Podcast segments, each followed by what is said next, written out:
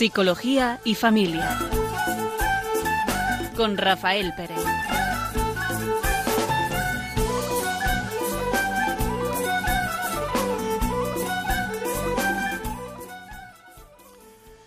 Buenas tardes. Vamos a comenzar el programa de hoy. Un servidor, Rafael Pérez. Y Raquel Talabán. Buenas tardes.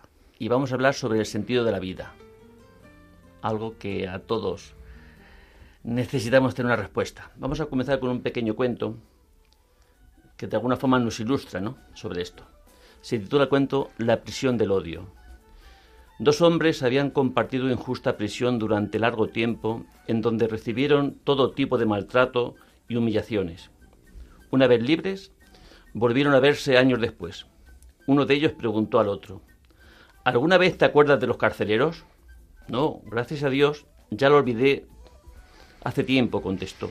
¿Y tú? Yo continúo odiándolos con todas mis fuerzas, respondió el otro. Su amigo lo miró un instante y le, dijo, lo siento por ti. Si eso es así, significa que aún te tienen preso.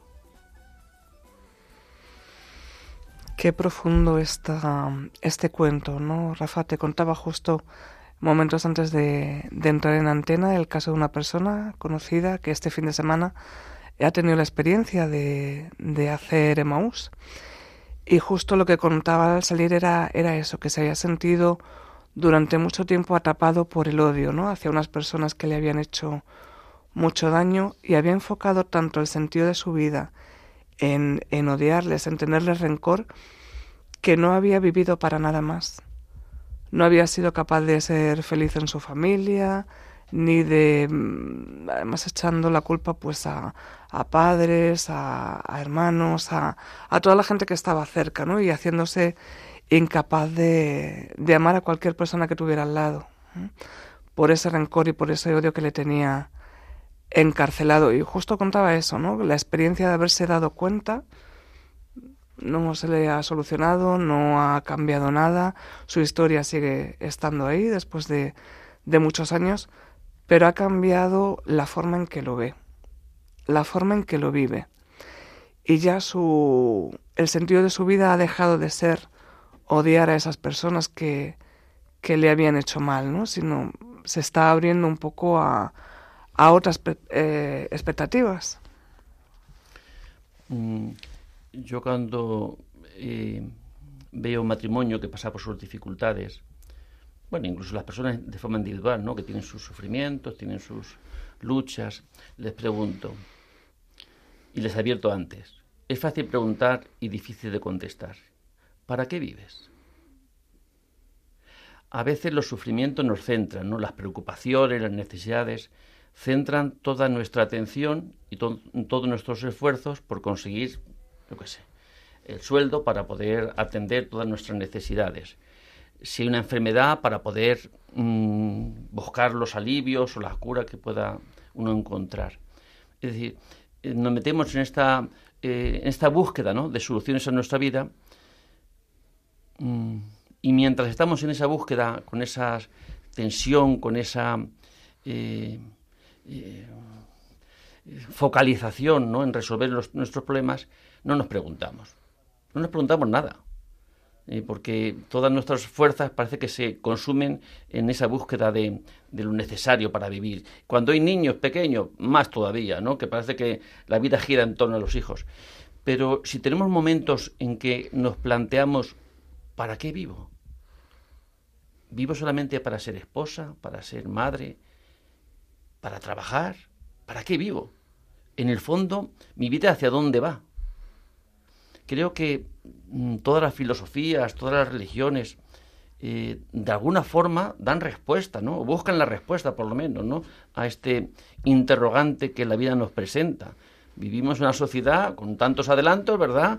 Hay muchas mm, respuestas que en otro tiempo se daban a la voluntad de Dios y hoy dicen, pues mira, hay un terremoto porque hay las placas tectónicas que se mueven. Es decir, muchas explicaciones que antes las remitíamos a Dios, hoy las encontramos en la ciencia. Pero es que la ciencia tampoco ha dado sentido, eh, tampoco ha dado respuesta a para qué vivimos. Eh, estamos exactamente lo mismo, ¿no? Es algo que cada día nos podemos encontrar. Si yo de esta mañana que me he levantado, me he levantado cuando me he levantado por una razón. No me levanto más tarde porque tenía que atender otras cosas. Todo lo que he hecho tiene un motivo. Todo. Y sin embargo, si no encuentro el motivo último para lo que vivo, sabiendo una cosa, que me tengo que morir. Pero mientras tanto, ¿qué hago? ¿Mm? ¿Acepto la muerte como una parte consustancial de la vida? Porque acepto el, mal, la injusticia, la enfermedad, la vejez como una parte también de la vida. Es decir, ¿acepto ser criatura? ¿O vivimos alienados sin, eh, sin contar con todo ello? ¿no? Yo creo que si no tenemos, si antes no, ha habido una, eh, una pregunta, un interrogante, difícil podemos encontrar una respuesta. ¿no? Si está el interrogante, sí. Yo creo que todo el mundo al final tiene que interrogarse, porque habrá muchos momentos en la vida que te paren en seco. Una enfermedad, una injusticia, eh, nos paran en seco.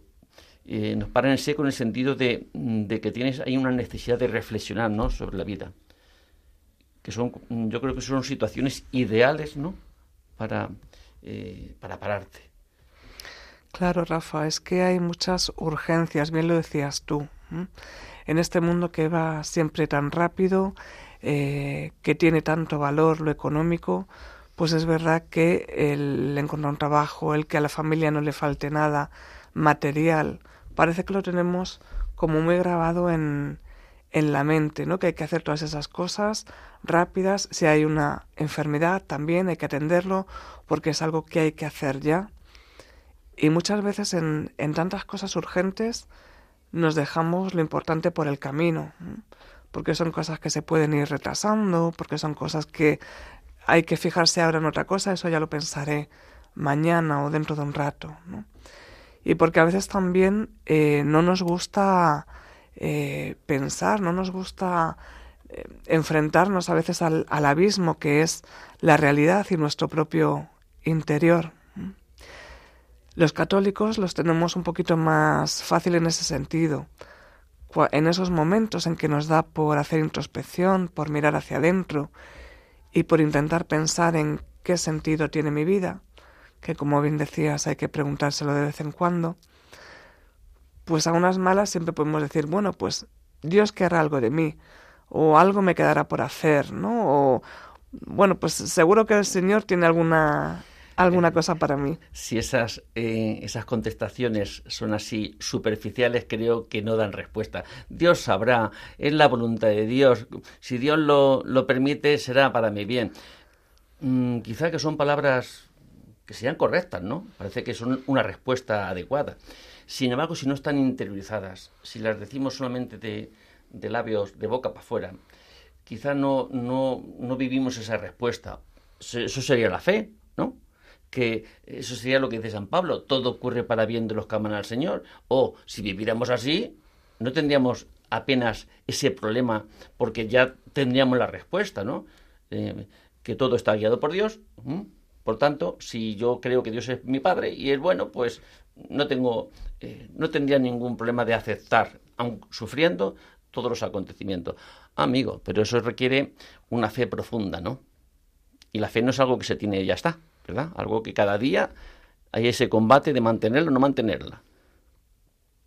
¿Y cómo responderemos a ese combate? ¿Podemos dar esa respuesta ante una injusticia clara? ¿Podemos dar, eh, nos valdrá nuestra fe que tenemos hoy? Pues no lo sé. No lo sé. Si no mm, dudaremos, ¿no? Y nos rebelaremos, nos alienaremos, mm, eh, nos pasará lo que a este hombre del cuento, ¿no? Que vivimos con rencor. ¿Acaso vivir con rencor eh, no te desestabiliza la vida? ¿No hay como una especie de ancla que no te deja eh, volar? Es decir, mm, tener rencor hacia alguien creo que, eh, que, es un impedimento, ¿no? Para que sea una vida con sentido, una vida plena, ¿no?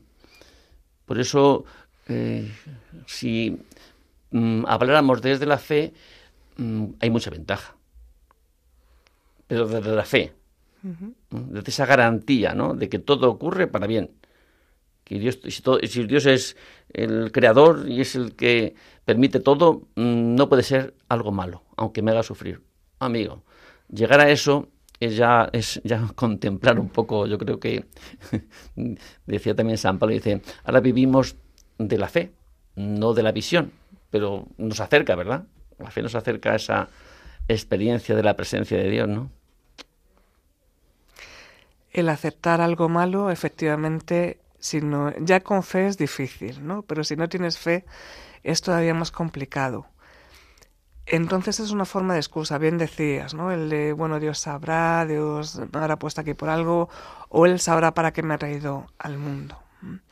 Pero cuando esas palabras no tienen un fundamento real de, de esa fe que decimos, o cuando simplemente no hay palabras a las que agarrarnos ni pensamiento, y empezamos a, por alguna razón, a veces por un momento que hemos tenido de, soledad, que nos hemos sentido eh, en un fracaso a lo mejor laboral o en la familia, en una separación, con la enfermedad de un hijo. Son momentos que nos enfrentan un poco a, a, la vida pues, en carne viva, ¿no? A, no hay palabras, no hay sensiblerías, es verdad pura. Y a veces al enfrentarnos en esos momentos y no tener a qué agarrarnos, pues hace que también eh, la mente humana se defiende cayendo en una profunda tristeza, ¿no? Hemos hablado a veces de la depresión, de la ansiedad, aquí en este programa, en Psicología y Familia, en Radio María. Y a veces ocurre eso, ¿no? Cuando una persona no encuentra sentido de la vida, ¿para qué va a querer vivir? ¿Para qué va a querer levantarse por la mañana? ¿O ir a trabajar? ¿O hablar con sus padres o con su marido, su mujer. Pero en la vida no podemos poner paréntesis, ¿verdad? Es decir, mm, yo no tengo ganas de vivir ante los sufrimientos o situaciones que paso. Y sin embargo, solamente tengo una salida. Quitarme la vida. Si no, tengo que dar respuesta. Yo creo que todo, todos nos planteamos en momentos de angustia, de sufrimiento, Mm, yo soy como más débil que mucha gente, pues yo me lo planteo por muchas menos cosas. ¿eh? Yo me lo planteo cada vez eh, que estoy distante de mi mujer, a mí me para en seco y me hace preguntarme. ¿Vivo de acuerdo a lo que creo? No. ¿Amo a mi mujer cuando es mi enemiga? No. Mm, ¿Veo que Dios lo permite para mi bien? No lo veo. Tantas veces nuestras propias, nuestros propios sentimientos, nuestras propias emociones eh, son un impedimento para aprovechar esas situaciones, mm, para conocernos, para darnos cuenta, para seguir combatiendo por esta poquita o mucha fe que podamos tener. Porque son, yo creo que los acontecimientos donde se pone en juego, cuando no pasa nada, no tenemos que luchar contra nada. ¿eh? No tenemos que esforzarnos por, por, nada. Pero sin embargo, cuando eh, surge, que normalmente en el sentido religioso se llama pecado, ¿no? Cuando existe el pecado, existe la injusticia, esa nos pone siempre en cuestión. Siempre también nos, nos paran seco, ¿eh? porque no es parte de como Dios nos ha creado, ¿no? Es, se ha introducido ese, el pecado en nuestra vida que siempre provoca, siempre, siempre, siempre provocará daños en uno o en los demás, o en ambos, ¿no? En todos los que de alguna forma está afectado.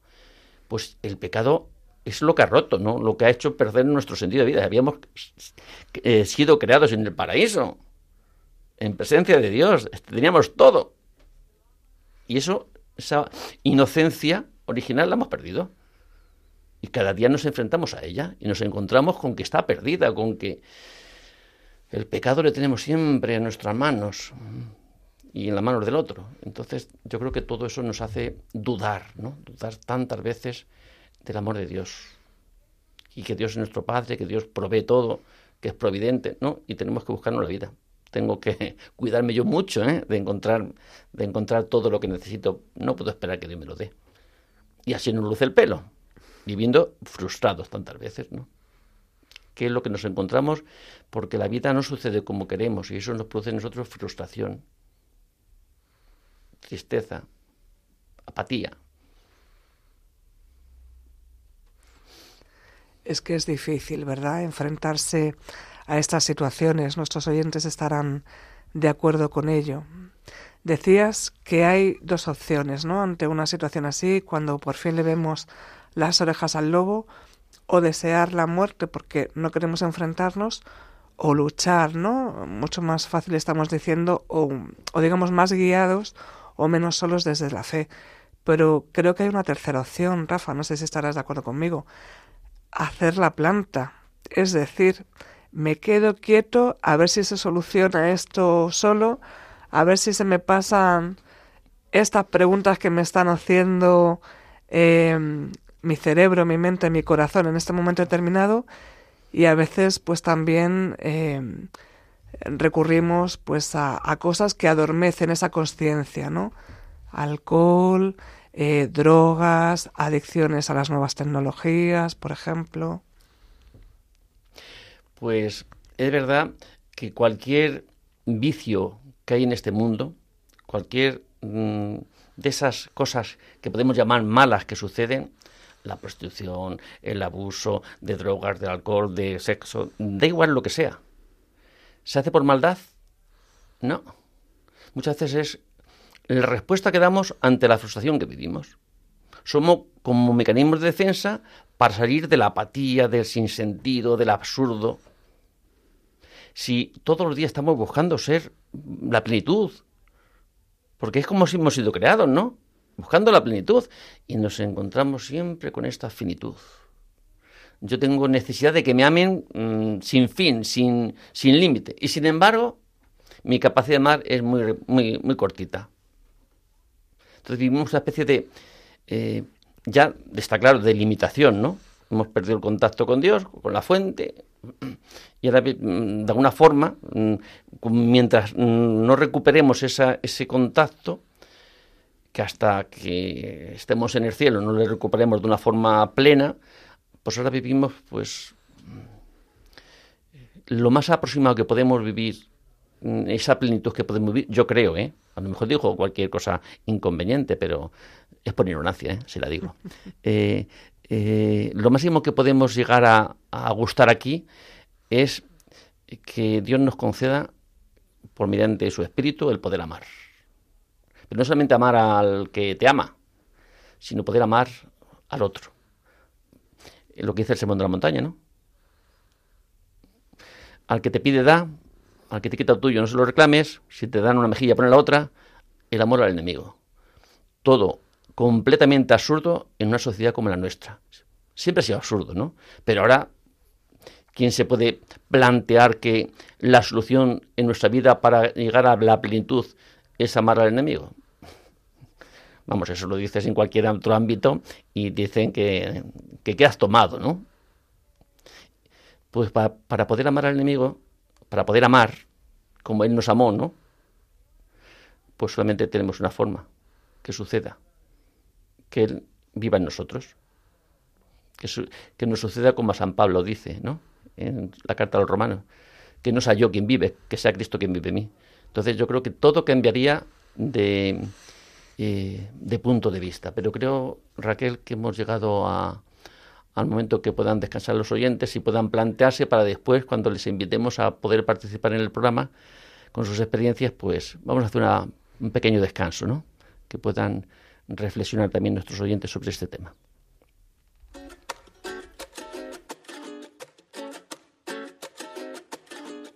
Con la sonrisa que Dios me ha dado y mi manera de caminar, la chulería que yo he adoptado para camuflar la inseguridad. La inseguridad, para camuflar la inseguridad. La inseguridad, ay la inseguridad. Mira cómo soy perfecto, salgo de la cama, Dolce Gabbana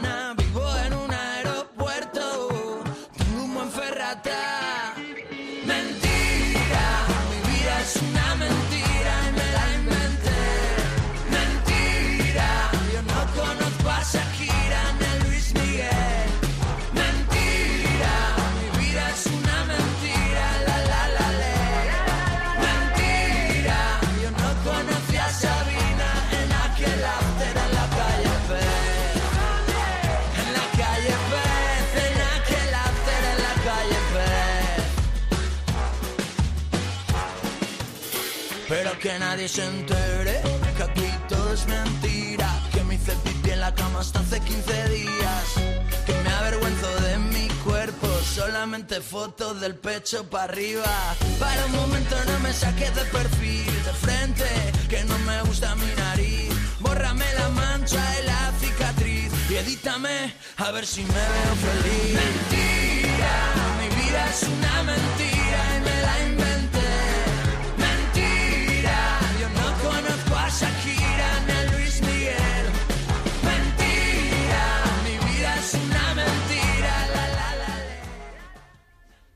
Buenas tardes. Si sintonizan Radio María, están escuchando el programa Psicología y Familia. Y estamos hablando sobre el sentido de la vida. Saben los oyentes que a nosotros nos gusta instruirlo con un cuentecito siempre y vamos con otro. Dice así, unos guardias se presentaron ante el rey conduciendo a un hombre con aspecto de mendigo. ¿Por qué traéis a este hombre? preguntó el monarca. Majestad, no sabemos si es un loco o quiere ofenderos, pero dice que desea dormir en esta posada, contestó el jefe de la guardia. ¿Cómo llamas posada a mi fabuloso palacio? inquirió el rey al detenido. ¿De quién era este lugar antes? preguntó a su vez el mendigo. De mi padre. ¿Y antes? De mi abuelo. ¿Y antes aún? Del padre de mi abuelo. ¿Y dónde están todos ellos ahora? Murieron. ¿Y cómo a un lugar donde van y vienen gentes de paso no lo llamáis posada? A veces eh, queremos poner el sentido de la vida en lo que los demás piensan o en una imagen y pensamos que todo debe ser de acuerdo, ¿no? Y que según las normas establecidas en la sociedad, pues un palacio es un palacio, ¿verdad? Y una posada es una pasada, una posada. Y en principio seríamos capaces de distinguirlo. Pero es verdad que, según decía el mendigo en el cuento, pues si un palacio es un sitio por donde pasa gente, por definición podría ser un hotel, una posada. Hablaba también un poco la canción de Dani Martín sobre la mentira que a veces vivimos. Cuando no encontramos sentido a nuestra vida o no nos hemos parado a pensarlo o no nos ha interesado la respuesta que hemos encontrado, a veces nos conformamos con que los demás tengan una imagen de nosotros, ¿no? De una persona exitosa, pues ya sea en lo profesional, ya sea en lo personal, que nadie se entere que mis niños tienen problemas, que nadie se entere que tenemos problemas económicos en casa, que nadie se entere que mi marido y yo no nos hablamos, ¿no? Vivimos una imagen hacia afuera y queremos que los demás entiendan que ese es el sentido de nuestra vida.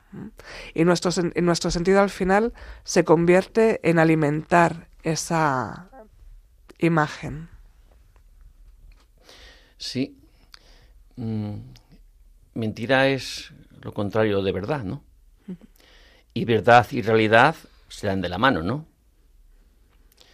Así es. Pues aceptar vivir en la verdad es vivir en la realidad que vivimos, que tenemos cada uno en nuestra propia vida. Y aceptarla como tal. Pero hay una resistencia siempre fuerte en nuestra vida. Si oyes, si um, oyes a gente que está, yo qué sé, eh, tomando algo y les oye hablar, una de las formas que tenemos de referirnos a nuestra realidad es si mi trabajo fuera mejor, si ganara más dinero, si mi esposa fuera más cariñosa, si mis hijos fueran menos llorones por la noche que no me dejan dormir, si tuviera más dinero, si tuviera más salud. Toda referencia a eh, aspirar a una realidad que no tenemos. Y ponemos como condicionantes para que yo fuera feliz, tendría que tener más dinero. De alguna forma, nuestra forma de expresar, de verbalizar, es lo que hay dentro del corazón, ¿verdad? No puedo ser feliz porque es que no llego a fin de mes. No puedo ser feliz por este trastorno. No puedo ser feliz porque mi mujer es, mi marido es... Si fuera de otra forma, hemos puesto un condicionante a la vida, que tiene que ser como yo he decidido que sea, no como es. Vivir con ese condicionante es negarnos a vivir con sentido la vida que tenemos. Y es la única que tenemos. No tenemos otra.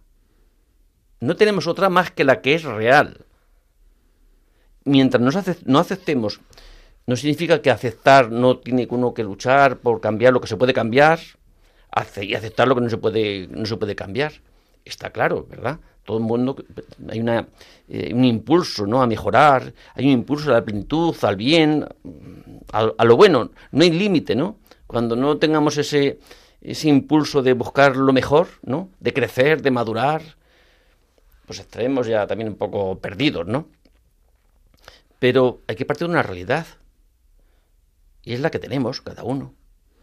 Y mientras no aceptes vivir lo que es real, ¿dónde vivimos? Pues en la mentira, en la ilusión.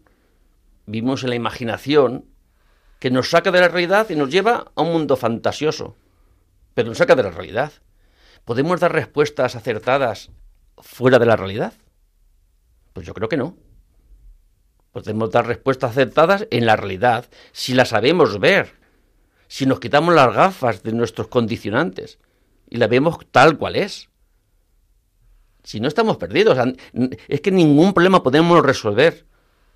Los, más sencillos se complican si vivimos con esta eh, anticipación de cómo tienen que ser las cosas. Yo ya sé cómo tienen que ser las cosas, no cómo son. Yo creo que hay como eh, una premisa, ¿no? Para que suceda todo esto. No aceptamos ser, no ser Dios. ¿Mm?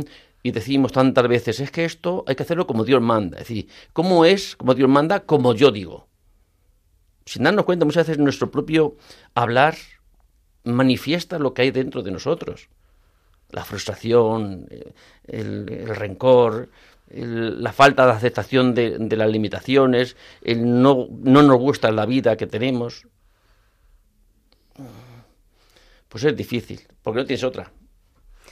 A veces, Rafa, cuando nos hacemos esas preguntas y no tenemos respuestas, optamos por responder con lo que le vale a otras personas, ¿no? y generalmente utilizamos pues los roles que la sociedad eh, nos asigna a veces por edad y sexo, ¿no? Eh, ¿Qué tengo que hacer yo con mi vida para que tenga sentido? Pues casarme, ¿no? No voy a ser eh, una solterona y al primer muchacho que me mira a los ojos, ese me vale. Y las cosas van mal, pero seguro que se arregla si me caso, porque yo me tengo que casar. Y cuando el matrimonio va mal porque el noviazgo ha ido mal, pues, pues habrá que tener un, un hijo, porque a ver, eh, un matrimonio sin hijos es un, un terreno baldío, ¿no? Y se tiene un niño y tampoco es la solución al problema. Y la solución será entonces, pues tener otro, o ponerme a trabajar, o que cambies tú de trabajo, o... Y siempre vamos buscando respuestas a ver si alguna nos vale. Todas fuera. Todas fuera de uno. Todas fuera. La felicidad no está en casarse o estar soltero. No está en tener dinero o no tener dinero. No está en tener hijos o no tener hijos. ¿Dónde está la felicidad? Que a mí la palabrita tampoco me gusta demasiado porque dice, no dice gran cosa. ¿Dónde está el sentido de la vida? En que lo que estás viviendo, lo que vives, la realidad que vives, poderla aceptar. Poder plantearte esto, preguntarte esto, ¿para qué me pasa? ¿Por qué me pasa? Pero quizás yo me gusta más preguntarle, ¿para qué pasa todo esto? ¿Para qué Dios lo permite? Algunas veces mm, preguntarnos los porqués de la vida, hay tantas veces muchas, muchos, muchas respuestas a los porqués. Sin embargo, preguntarte qué mira para atrás, ¿no? ¿Por qué sucede esto que tengo? Sin, embargo, eh, utilizar la palabra ¿para qué me pasa esto? Parece que ya me hace mirar para adelante. ¿Para qué me pasa esta situación que estoy viviendo? ¿Hacia dónde me conduce? ¿Hacia dónde me empuja? ¿Mm? Que me hace mirar para adelante. Por eso muchas mm, eh, respuestas que damos son superficiales, son estereotipos, son ideas, son creencias. lo que hemos perdido yo creo que eh, esta sociedad un poco mm, son certezas. Eh, yo recuerdo en mi casa, pues mi madre pues nos educaba, éramos muchos, pero nos educaba con, eh, con certeza. Sabíamos dónde estaban los límites de muchas cosas. Luego sí, luego los traspasábamos. ¿eh? O sea, que no, quiero decir que eh, fuéramos mejores que los de ahora, ni mucho menos, ¿no? Pero sabíamos muchos límites.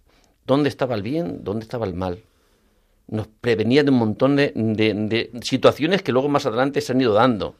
Es decir, había unas certezas. El matrimonio cuando, ¿cómo era? Pues para siempre. Yo cuando me casé, yo me casé para siempre. Yo no iba con ninguna duda de que era para siempre. ¿eh? Mm, a los hijos, ¿cómo hay que educarlos? Pues hay que educarlos en, la educación que, que, tú has vivido, que has visto que era buena, intentando educarlos en la fe. muchas, mm, muchas formas que han, han, sido transmitidas y después, claro, cuando uno ya es adulto, pues las confirma y las sigue abundando en ellas, ¿no? Pero esas certezas yo creo que este mundo las ha perdido. Ya no hay como señales donde apoyarnos, donde, donde asegurarnos. Yo sé que vivo, tengo, yo sé que mm, vivir mm, en la verdad y no engañarse es prioritario. Puedo engañar al mundo entero si quiero, si puedo, vamos, pero que no me engañe a mí. Por lo menos saber que engaño, saber que miento, saber que robo, saber... Es conocernos, ¿no? Si no vivimos completamente engañados. Y una persona engañada, ¿acaso puede encontrar la verdad si se engaña a sí misma? Pues vivirá perdido, vivirá perdido. Decía esta canción, ¿no? De una forma, todos buscamos seguridades, pero nunca podremos encontrar la seguridad última. No tenemos remedio contra la muerte.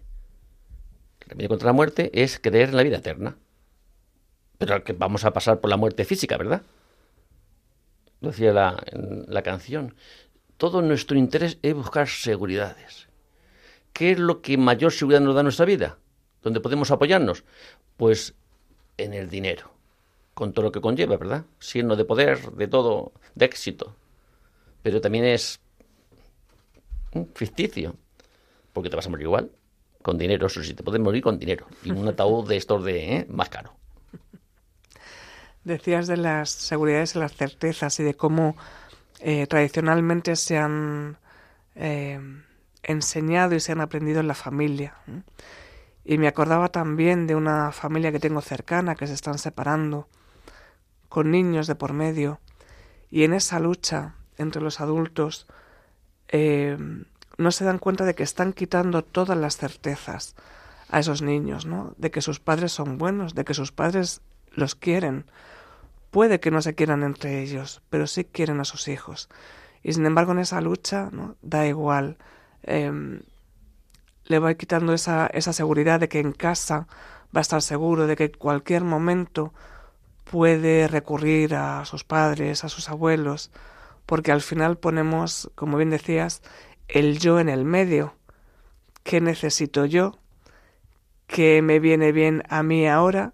Y además, en un mundo en el que todo lo importante es que yo sea libre para hacer lo que yo quiera, si tengo estos principios y necesito cambiarlos, como decía Groucho Marx, si no le gustan, los cambio en un momento.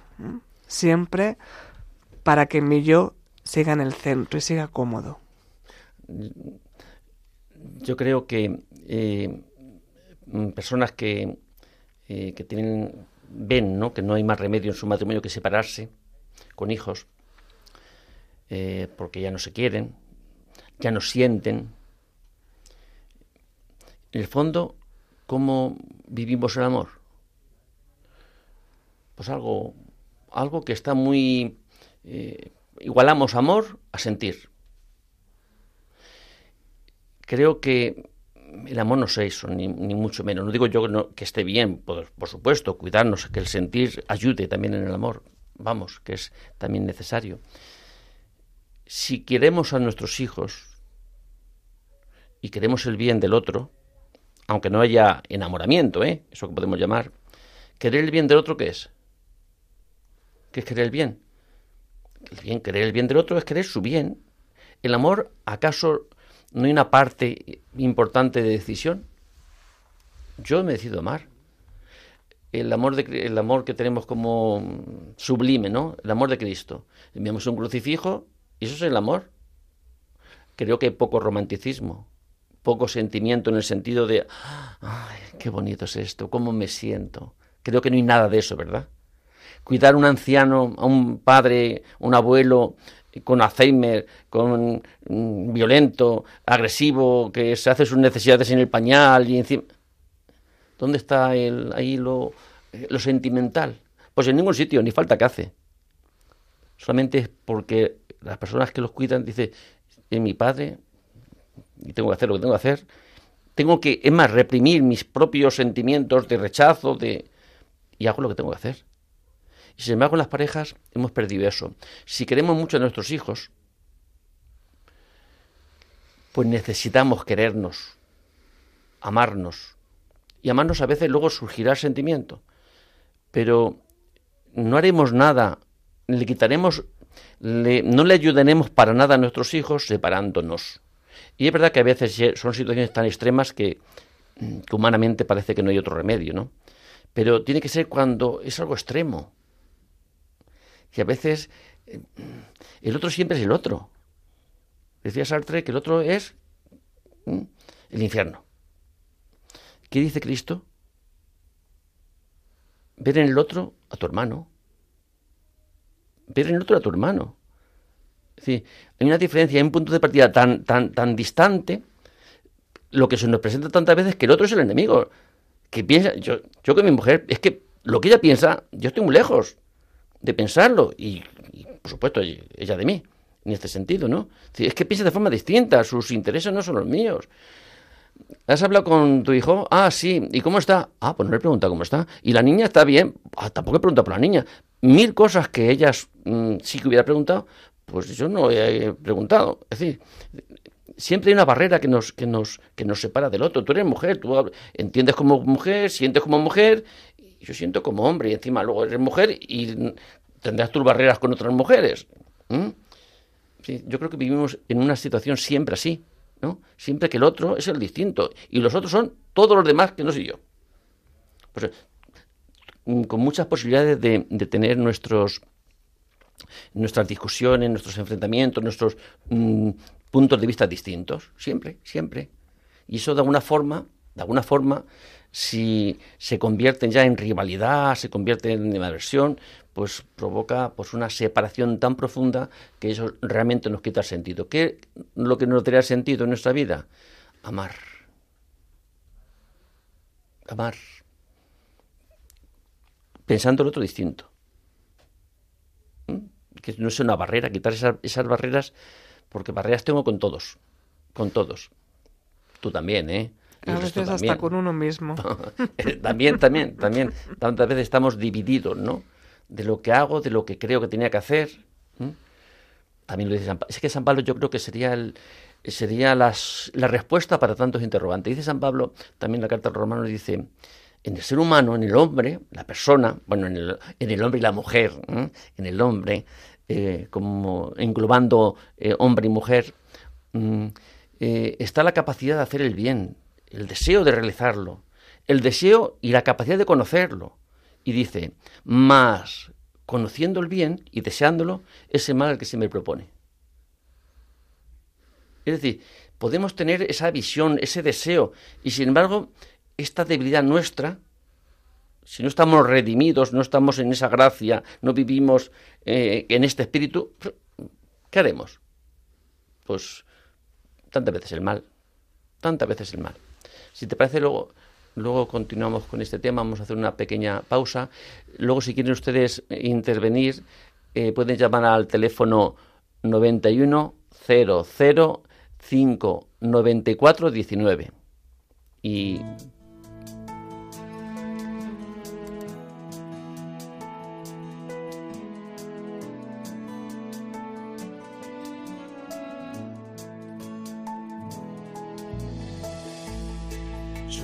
pensaba hacia cosas hermosas que sin ti nada serían. Tú estabas conmigo, quedabas pero yo no. Contigo no. Llamaste clamaste, rompiste mi sordera. Brillaste y resplandeciste, fugaste mi ceguera. Tarde te amé, hermosura tan antigua y tan nueva. Yo te buscaba afuera y tú estabas dentro,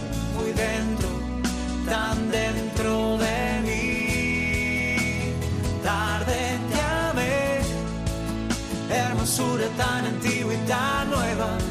Yo te buscaba afuera y tú estabas dentro, muy dentro, tan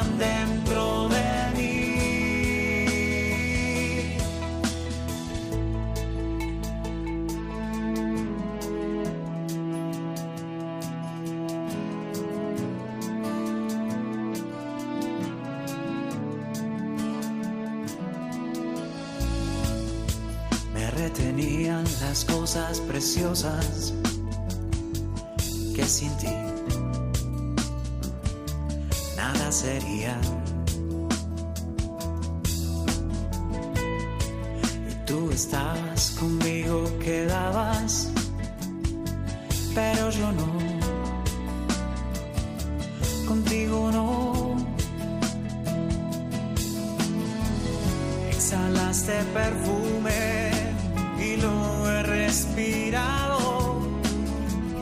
Usted de tu sabor y hambriento he quedado. Tarde te amé, hermosura tan antigua y tan nueva. Buenas tardes. Sintonizan Radio María, están escuchando el programa Psicología y Familia. Estamos hablando sobre el sentido de la vida. Vamos a mm, escuchar lo que nos dice Carlos Rodríguez de Burgos. Buenas tardes, Carlos. Hola, buenas tardes. Muy buenas. Diga usted. Sí, eh, bueno, eh, estaba escuchando la radio, voy conduciendo y me gustaría eh, decir que, bueno, independientemente de que me ha parecido interesante la conversación y los comentarios de las personas que están eh, hablando comentando sobre el sentido de la vida, mi opinión personal es que efectivamente estamos viviendo unos tiempos convulsos donde la familia, eh, las relaciones, eh, ya no solo eh, de amistad, sino de amor, están viendo abajo. Y mi deseo es eh, que, todos pongamos de nuestra parte. Hay un libro que leí no hace mucho, titulado Ubuntu. Con esto quiero decir que en ese libro eh, describe perfectamente que yo soy porque los demás son y los demás son porque yo soy y que todos somos hermanos y lo más importante para amar es eh, quererse mucho y amarse mucho, que nadie pierda la esperanza y que se ame. Hay que tener esperanza y fe. Y algún día quizás el paradigma será que la paz. Lo más importante en esta vida es tener paz interior. Por mi parte, eso es todo. Muchas gracias, Carlos. Pues yo estoy completamente de acuerdo en lo que dices. Mm, Yo creo que hay un deseo también en el ser humano, ¿no? Salvo que estemos demasiado eh, dañados, ¿no? Por la propia historia. Pero yo creo que todos, en todos hay un deseo, ¿no? Lo que pasa cada vez que hay un deseo de, de amar y ser amado, yo creo que al final nos, también nos encontramos con esa incapacidad. Tantas veces, ¿no? De que yo desearía amar y que me amaran, pero me encuentro con mi, mi propia limitación, ¿no? Yo creo que esa limitación se, se resuelve si nos, nos dejáramos, ¿no? Nos dejáramos eh, llevar por la gracia, por Dios, que no tiene límites. Dios es el que es capaz ¿no? de dar la vida a los muertos. Pues me podrá dar a mí también esa capacidad para poder amar al otro, ¿no? Mm, pero está claro, ¿no? Que yo creo que todos nuestros problemas se acabarían, llegaría la paz en este mundo, no habría, no habría guerras, ni habría eh, todos estos problemas que tenemos de, enfrentamientos entre unos y otros, si nos amáramos. ¿Ah? Ahora a ver cómo conseguimos amarnos. Eh, nos encontramos con esa con este dilema, ¿no? Sería feliz si amara, pero no puedo amar. Yo por mi parte lo que sí que he encontrado como eh, como digo la solución, no que pueda participar de la solución entera, pero sí mm, como la respuesta es que la fe, la esperanza, nos llevan a la caridad, nos llevan al amor, como un don de Dios, don que quiere dar a todos los hombres, que nos ha dado hasta su propio Hijo,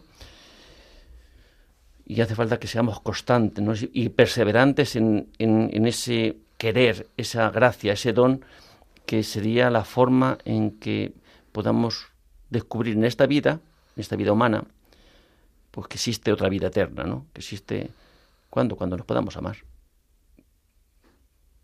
Pero mientras tanto dudaremos, ¿no? ¿Será posible todo ello? ¿Será posible? Pero si Dios nos concede gustar, aunque no sea de una forma eh, constante, pero nos, nos, concede. Hay una, una especie de, de póster, ¿no? En una parroquia que ponía la mayor expresión del amor son los abrazos. No, no ponía eso. No. ¿Sabéis lo que ponía? La mayor expresión del amor es el perdón. Es el perdón, que es lo que Cristo nos ofrece, ¿no?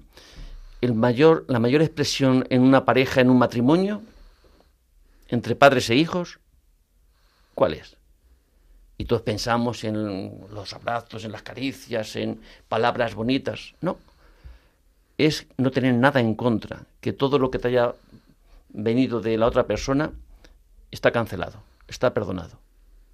No significa que esté olvidado, en el sentido de, oye, somos jóvenes y pasó yo que sé, cosas así, significa que no hay ya nada en contra del otro, que has aceptado, que no tienes, no estás juzgando, no estás mm, resintiéndote por aquello que sucedió, ¿no? Yo muchas veces eso creo que si se diera el perdón profundo en nuestra vida, ese perdón que viene del cielo, todas nuestras diferencias desaparecerían.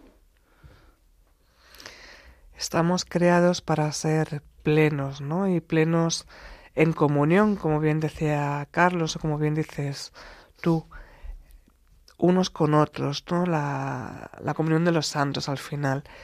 Y a veces eh, pensamos que nuestra vida es para ser feliz, alegre y pasar sin pena ni gloria. Y quizá esa felicidad y ese sentido llega cuando aceptamos aquello que nos, que nos viene. Incluso a veces yo sé de gente que le ofrece, ¿no? Sobre todo cuando es algún sufrimiento o algún malestar. Pero aceptar aquello que nos viene no siempre es bonito, no siempre nos gusta, no siempre lo elegiríamos. Pero cómo cambia un corazón y cómo cambia nuestra alegría, cómo cambia nuestra vida y el sentido que le damos a ella cuando por fin nos rendimos y cuando dejamos de ponernos a nosotros como un Dios, ¿no? De esto tiene que ser así, de esta manera, y no solo lo mío, sino que también voy a decidir y voy a juzgar cómo es tu vida, cómo debe ser y cómo debería ser, ¿no? Según mi criterio. Pero ¿qué podríamos, mm, yo pienso, qué podríamos adelantar hoy sobre buscar el sentido de la vida concreta, yo hoy, ¿qué podía hacer? Si sigo pensando lo mismo que pensaba y actuando como actuaba, todo sigue igual. ¿Qué elemento podía introducir como mm, que catalice, ¿no? que realmente provoque un cambio en nuestra forma de vida, en nuestra forma de pensar, en nuestra forma de actuar, en nuestra forma de ver al otro y a, nosotros mismos. Pues yo creo que el único cambio que se puede provocar y que puede provocar todo lo demás, ¿no? todo como una cascada, es la fe. Es esa garantía, es vivir aceptando que nuestra vida está abocada a la muerte. Y fácilmente, antes de llegar a la muerte, habrá que pasar, si tenemos suerte, por la vejez, tenemos que pasar por la enfermedad y tenemos que pasar por fin por la muerte. Y, mientras tanto por injusticias, por... Si no aceptamos esa realidad nuestra, vivimos eh, deseando otra realidad que no tenemos.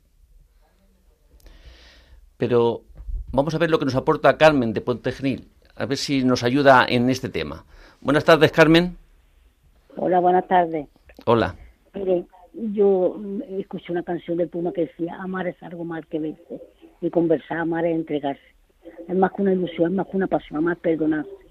Amar es algo más que y conversar, amar es entregarse. Es más que una pasión, es que lo voy a repetir otra vez. Sí, sí. Amar es perdonarse. Amar es algo más. Amar es ir cantando. Para empezar a amar no basta con soñar, amar se aprende a amar.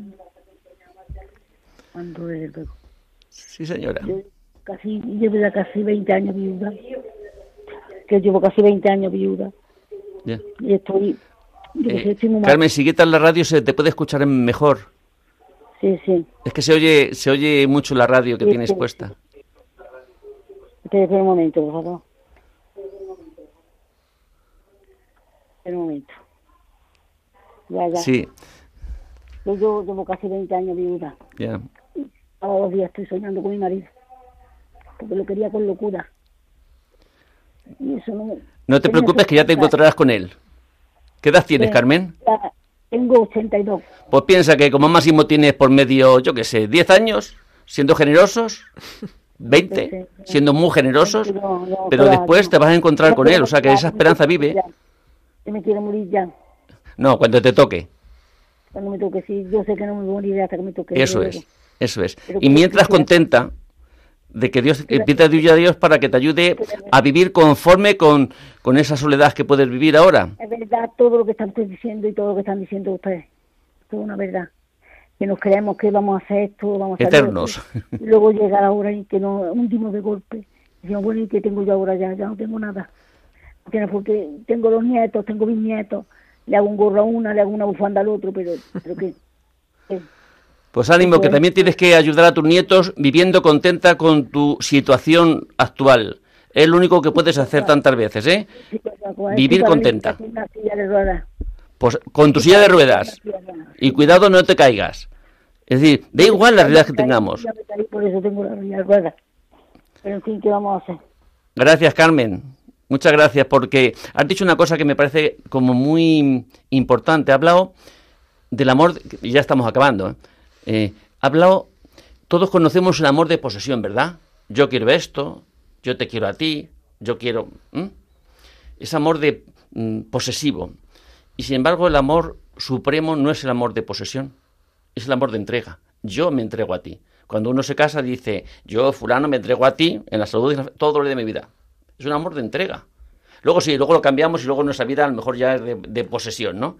Pero quizá el amor más sublime que podemos encontrar es ese amor cristiano, el amor de entrega de los esposos que los dos hacen una sola carne. Porque uno se entrega. El dueño, del, el dueño de uno, ¿quién es? El dueño de, de la vida del otro. Es, decir, es vivir entregados. Yo ya no me poseo a mí mismo, ¿no? Sino que me posee mi esposa y yo poseo a mi esposa, ¿no? es el amor que Dios ha hecho, se ha entregado por nosotros, ¿no? Y creo que hasta aquí hemos llegado. Raquel, pues nada, les, mm, les, pido que no dejen de buscar el sentido de la vida, que es donde está la gracia. ¿Para qué vivimos? Y hace falta una respuesta para que nuestra vida sea por lo más alegre y conforme posible. Buenas tardes. Les dejamos con la programación de Radio María. Buena tarde.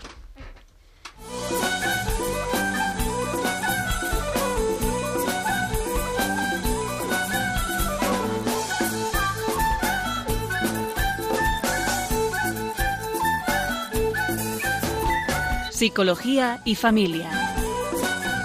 Con Rafael Pérez.